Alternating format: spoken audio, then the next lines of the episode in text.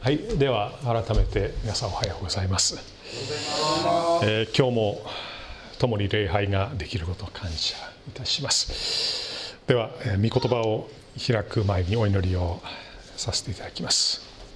愛する天の父なる神様、感謝いたします。今日あなたによって集められたお一人お一人のゆえに感謝いたします。主よ。皆さんはそれぞれいろんな思いを持ってこの場に来られていると思います。悩みを抱えている方弱さを覚えている方もいらっしゃいます。主よどうぞ。え今日も一人一人の必要を満たしてくださいますように。一人一人に豊かな恵みを注いでくださいますようにお願いいたします。見てにられます。主イエス・キリストのお名前によってお祈りいたします。アメン。日本のキリスト教会の戦前戦時中の歴史を調べると唖然とさせられることがあります。1859年から伝道活動を開始したプロテスタントの宣教師たちは各地で教会を建てたり学校を建設したりして滑り出しは良かったんですが徐々に軍国主義に邁進していった国家の制約を受けるようになります。1890年に教育直後が発布されると公立の学校だけでなくミッションスクールにおいても天皇陛下を荒人神として敬うような教育がなされ、えー、ご神栄あの天皇陛下の写真ですよね。あのご神栄を拝することが義務付けられました。学童たちはさらに、えー、神社参拝を強要されました。そのうちに各教会に対して神棚を設け崇拝するようにとの命令も出ました。礼拝が始まる5分前に、えー、妖拝といってあの皇居に向かって再敬礼をすることも全てのクリスチャンに強制されました。メッセージの内容に関しても国の厳しいチェックが入りました。作り主としての神様のことを語ってはならない。最後の審判のことに触れてはいけない。キリストの再臨の話をしてはならない。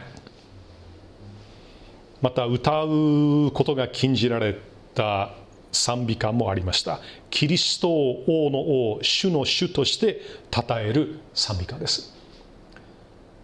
ですから今日最初に歌ったあの聖歌538番。あれは完全にアウトです。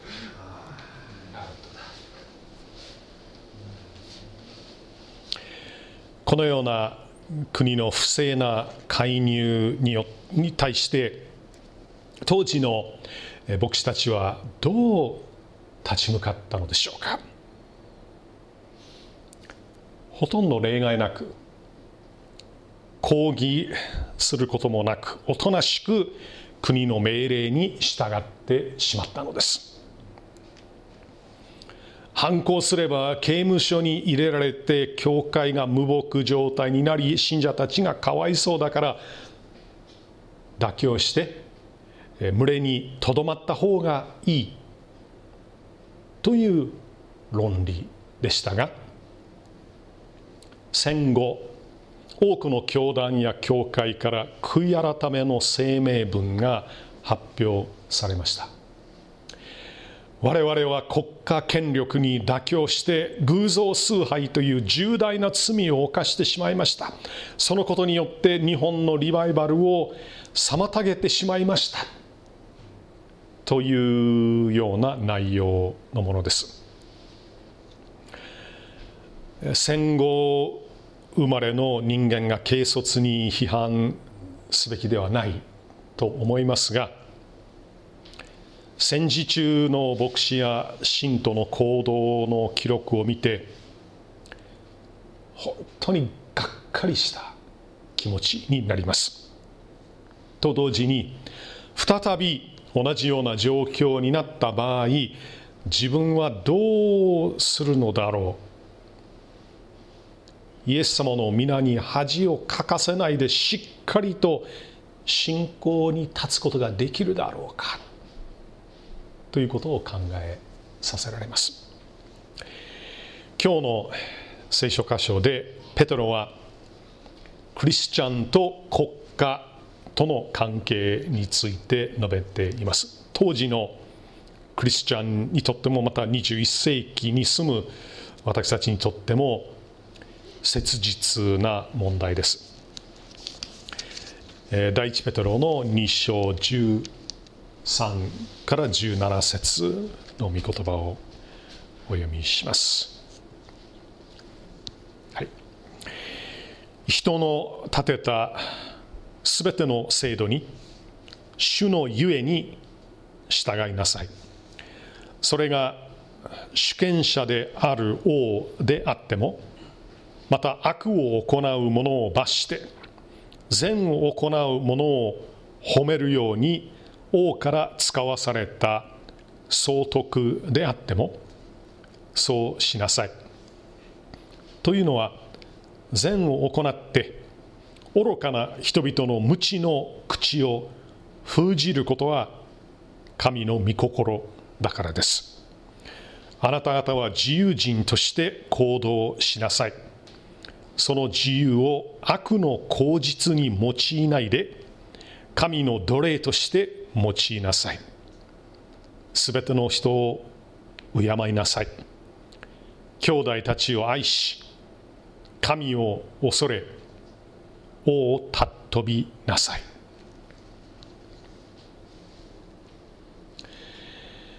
ペトロはこの2章の11節で旅人であり気流者であるあなた方と述べた直後に13節で人の立てたすべての制度に主のゆえに従いなさいと言っています。クリスチャンは天に国籍を持つものですが地上に生活をする者としてその国の市民としての義務を負わなければなりません。その生活がこの世の権威という秩序の中で支えられているからです。制度と訳されているクティッシュスというギリシャ語には、えー、創造および、作られたものの意味があります。つまりいろいろな制度は究極的な意味において神様によって建てられ神様の御心にかなった人間の秩序である。ということができます。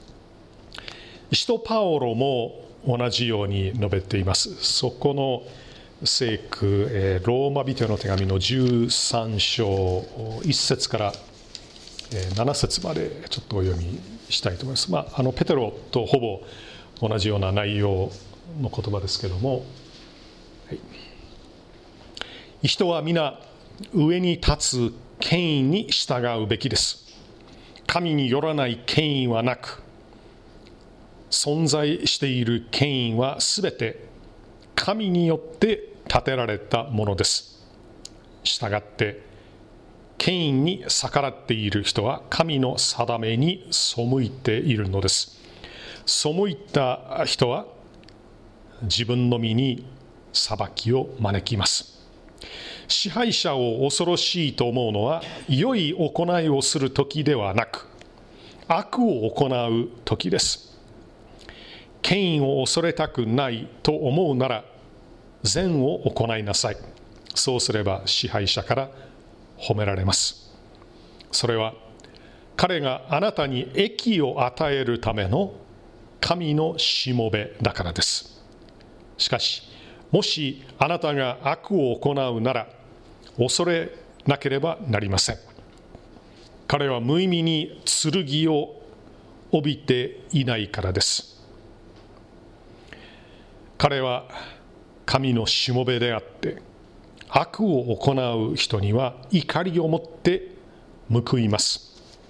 ですからただ怒りが恐ろしいからだけでなく良心のためにも従うべきです。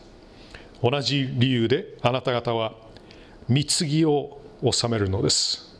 彼らはいつもその務めに励んでいる。神のしもべなのです。あなた方は誰にでも義務を果たしなさい。貢ぎを納めなければならない人には貢ぎを納め。税を納めなければならない人には税を納め。恐れなければならない人を恐れ。敬わなければならない人を敬いなさい。ここで3回も強調されているように上に立つ権威は神様によって建てられた。神様のしもべです。言うまでもなく上に立つ権威にその認識があるとは限りませんが仮になかったとしても彼らは神様によって建てられたものであり神様に用いられるしもべです。その主な役割はまず市民に益を与えること。つまり市民の権利や生活を守ることです。もう一つの役割は悪を行う者を罰することです。このように私たちは支配者の世話になっているわけですから支配者に従うべきです。市民としての義務を果たすべきです。7節に書かれている通りですね。パウロと同じようにペテロも国の政府に従うように進めているわけですが主のゆえにと付け加えています。もう一度ペテロの御言葉この2章の13節に戻りますけども「主のゆえに」というふうに述べています。これはとても重要な言葉で上の権威に対する服従が制限されることもある。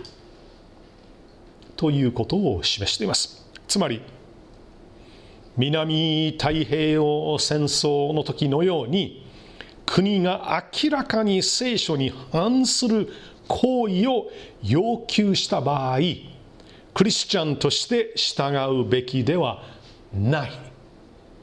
ということです。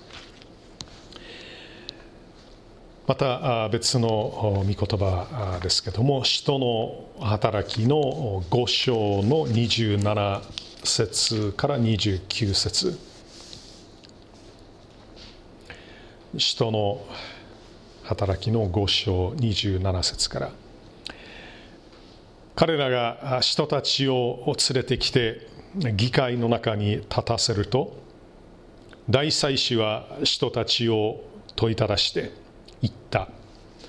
あの名によって教えてはならないと厳しく命じておいたのに何ということだ。エルサレム中にあなた方の教えを広めてしまいその上あの人の地の責任を我々に負わせようとしているではないか。ペテロをはじめ人たちは答えていった。人に従うより神に従うべきです。人たちはユダヤ人の議会つまり上の権威から伝道活動に対する禁止令が出されました。キリストの名によって教えてはならない。と厳しく命じられたわけですけれどもペテロとヨハネは人に従うより神に従うべきです。と答えています。言うまでもなくこれは命がけの宣言です。実際にこの後2人は投獄されたり鞭で打たれたりしますが大事なポイントは彼らはその罰を甘んじて受けているということです。また投獄されるということにおいて制度に従ったと言えます。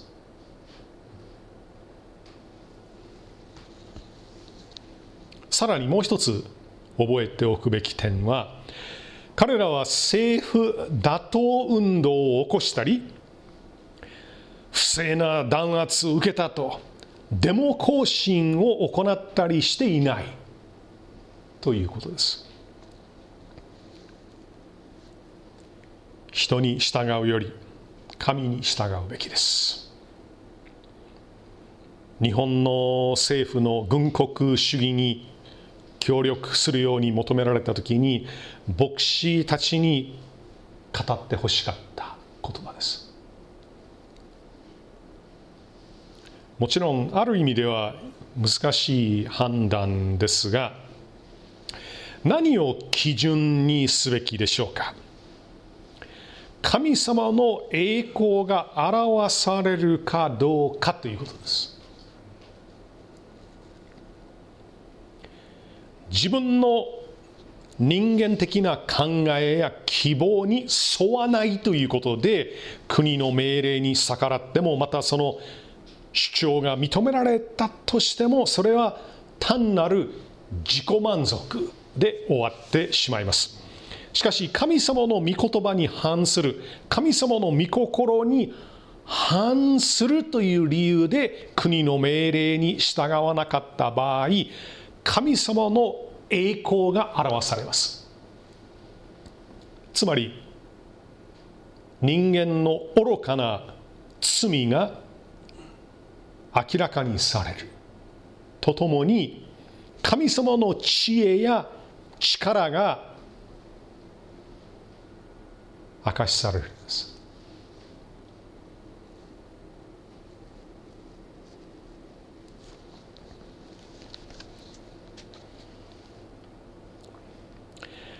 フランズ・ハッセルというドイツ人の話ですけれども第二次世界大戦が勃発した1939年に徴兵に取られてしまいました。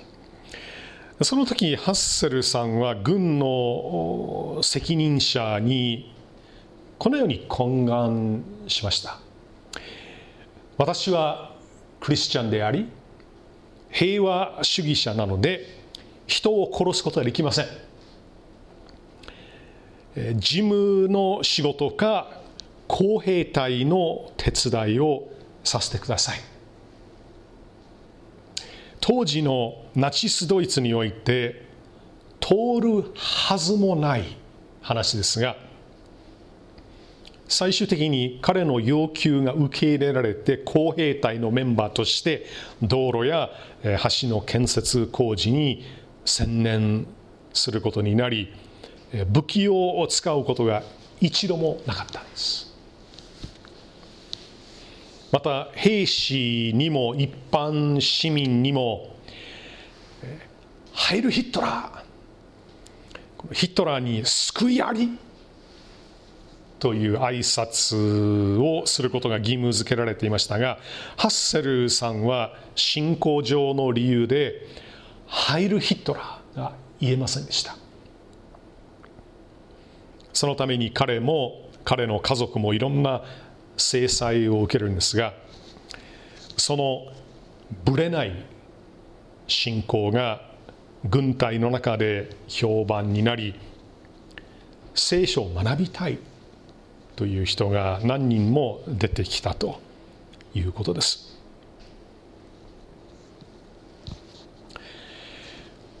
ペテロとヨハネは議会の脅しその命令に対して人に従うより神に従うべきです。というふうに言いました。その話の旧約聖書のバージョンはダニエル書にあります。あのご存知の話だと思いますので今は開きませんけどもシャデラックメシャックアベデネゴがこのネブカデネザル王の作った像を拝むように要求されました。その、えー、そのような命令をした、えー、王に対して彼らはこのように言ってます。ちょっとそこだけお読みしたいと思うんですがシャデラクメシャクアベデネゴはネブカデネザル王に言った。私たちはこのことについてあなたにお答えする必要はありません。もしそうなれば私たちの使える神は火の燃える炉から私たちを救い出すことができます。王よ神は私たちをあなたの手から救い出します。しかしもしそうでなくても王よご承知ください。私たちはあなたの神々に仕えずあなたが建てた金の像を拝むこともしません。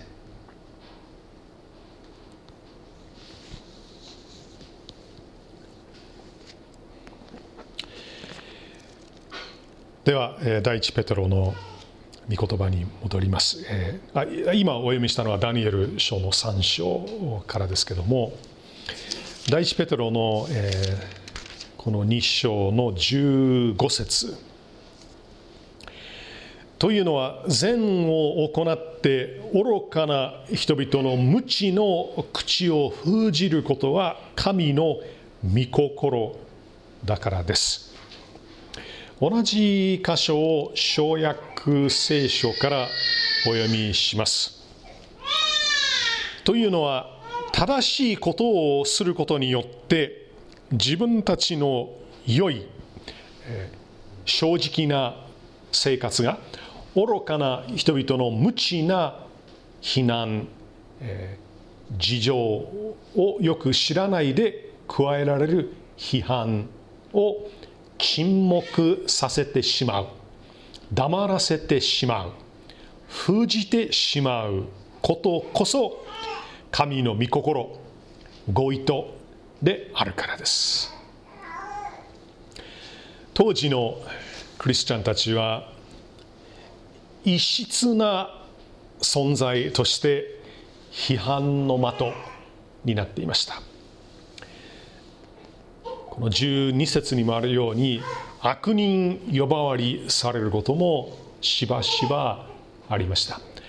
だからこそ彼らはその批判の裏付けとなるような法律に反するような行動をしないようにあるいは法律を守らない人間だという印象を与えないように十分に注意する必要がありました。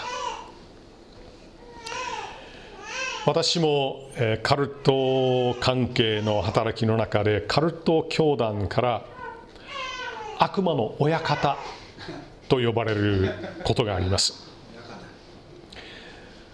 そこでカルト信者と接するときにその悪いもう非常に悪いイメージを払拭するために自分の言葉にも行動にも細心の注意を払わなければなりません。あなたの思っている通りのとんでもない人間ですという印象を少しでも与えてしまったらもうおしまいですが愛を持って忍耐強く話をすれば大抵の場合相手は心を開いてくれるんです。ここの「封じる」という言葉は「え口輪をかける」という意味の言葉で特に牛に口輪をかける時に使われた言葉です。事情をよく知らない。真理を受け入れようとしない頑固な人々を黙らせるっていうのはなかなか大変なことですがそれが神の御心であるとペテロは言っています。ですから御心がなるように神様から力が与えられるはずです。16節。あなた方は自由人として行動しなさい。その自由を悪の口実に用いないで神の奴隷として用いなさい。ここでクリスチャンは自由人と呼ばれています。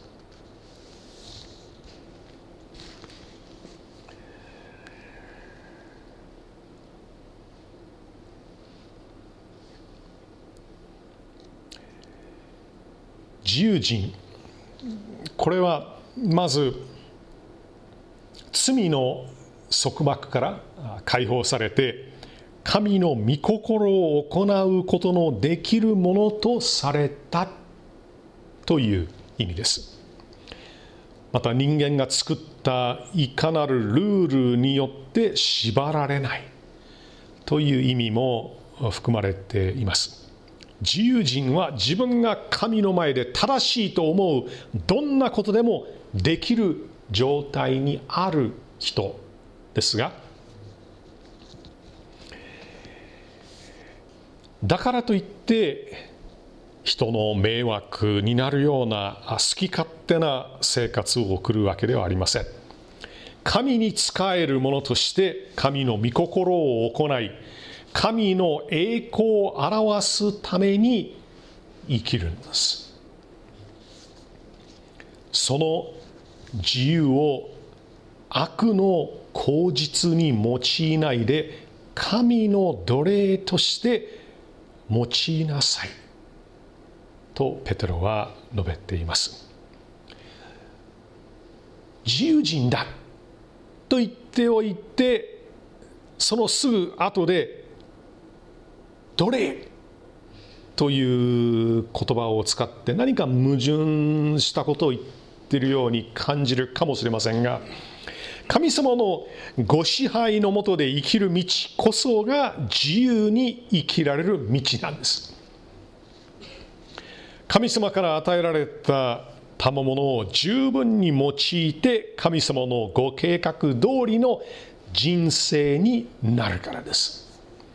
一方神様の支配下にいない者は自分の罪や欲望のままに生きているもので非常に束縛された状態にあると言えるんです。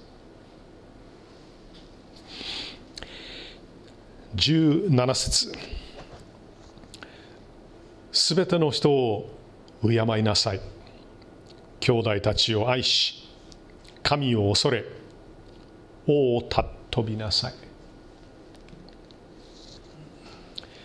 ここで最後に自由人の生き方が簡潔に要約されています。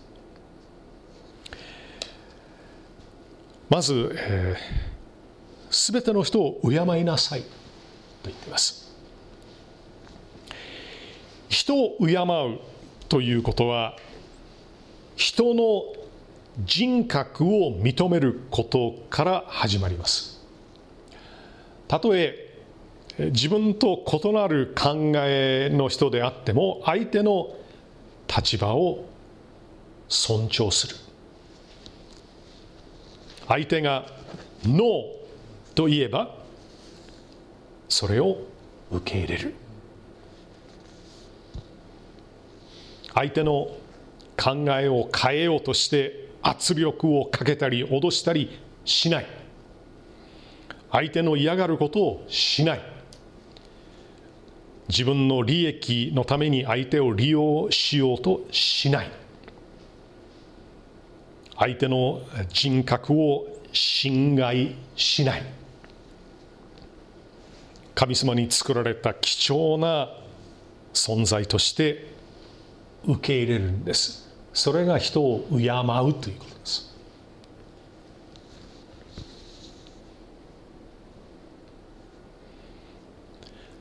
ペテロはすべての人を敬いなさい。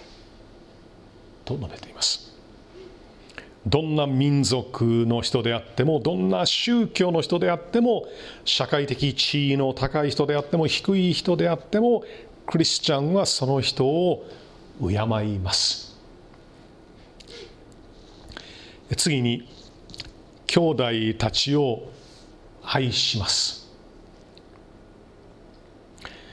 言うまでもなくこの兄弟たちというのは同じ主を信じる仲間のことです。一章22節にも互いに心から熱く愛し合いなさいと書かれています。ヨハネもその第一の手紙の中で兄弟愛の実践の大切さを強調しています。第一ヨハネの4章の19から21節。はい。私たちは愛しています。神がまず私たちを愛してくださったからです。神を愛すると言いながら兄弟を憎んでいるならその人は偽り者です。目に見える兄弟を愛していない者に目に見えない神を愛することはできません。神を愛する者は兄弟をも愛すべきです。私たちはこの命令をキリストから受けています。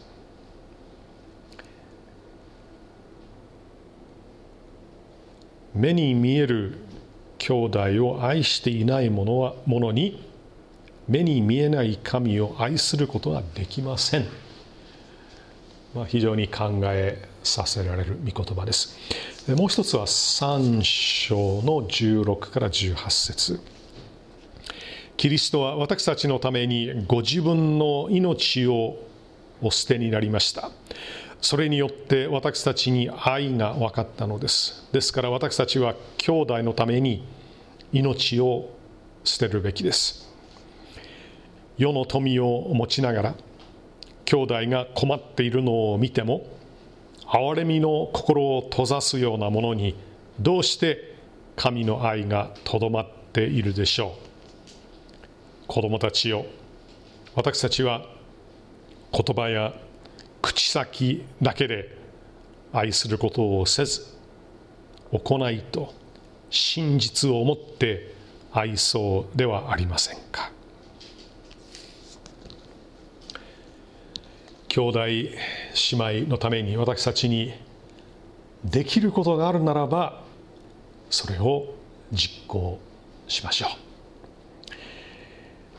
ペテロは3番目に神を恐れなさいと述べています。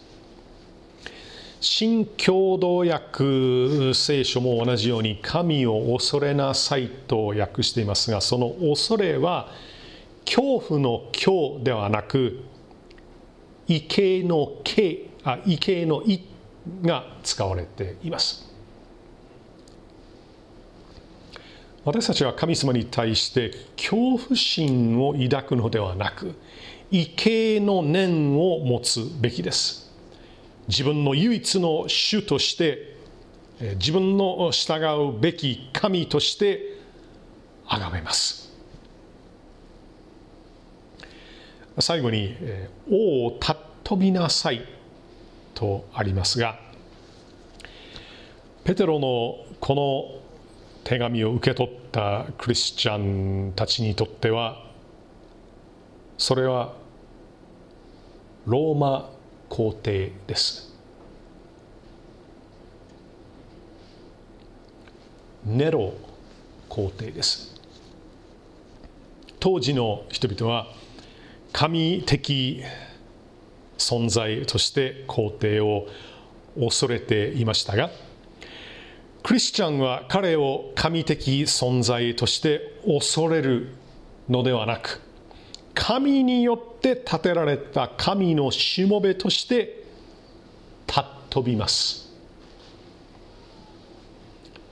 当時のネロ皇帝はクリスチャンに対する激しい迫害を展開した人物なので彼を尊ぶということは相当難しいことだったと思いますが約200年後に現れたディオクレティアヌスはネロよりもさらに大規模な弾圧を強行しました。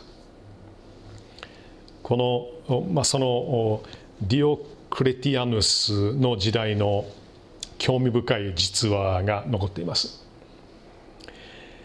ジェネシウスという役者の話ですがクリスチャンホームで生まれ育ちながら信仰から離れて皇帝の前で行われるさまざまな劇の中でいろんな役を演じるものとなりました。ある時クリスチャンを軽蔑するためにキリスト教の模擬洗礼式と模擬生産式が行われました。ジェネシウスもそれに参加していましたが改宗がゲラゲラ笑う中でジェネシウスは突然精霊の取り扱いを受けて劇の最中に悔い改めこう叫んだんです。主イエス様新しく生まれさせてこの罪の生活から私を救ってください。そして次の瞬間デュー・クレティアヌス皇帝を指さしてこう呼びかけました。偉大なる皇帝あなたは群衆とともにキリスト教の信仰を嘲笑いましたがどうか信じてください。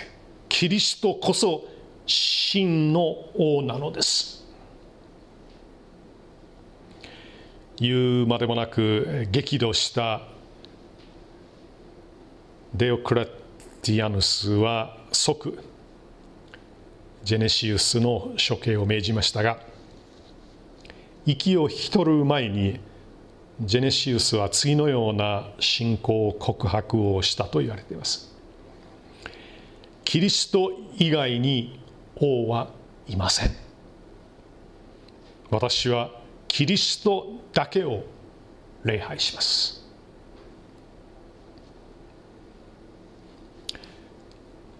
そう言ってすぐ殉教の死を遂げたんです。南太平洋戦争の時に政府の軍国主義に反発して王の王としてのイエス様を証しした牧師や信徒がいました。しかし彼らは少数でした。再び同じような状況が起きるかどうか分かりませんが主の栄光が現れるそのような信仰生活を全うしていきたいと思います。ではお祈りをいたします。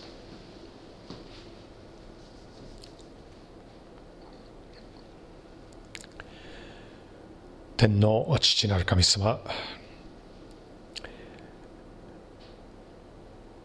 私たちはこの世にあっては旅人であり気流者です。天に国籍を持つものですがこの世でこの世での命が許されている間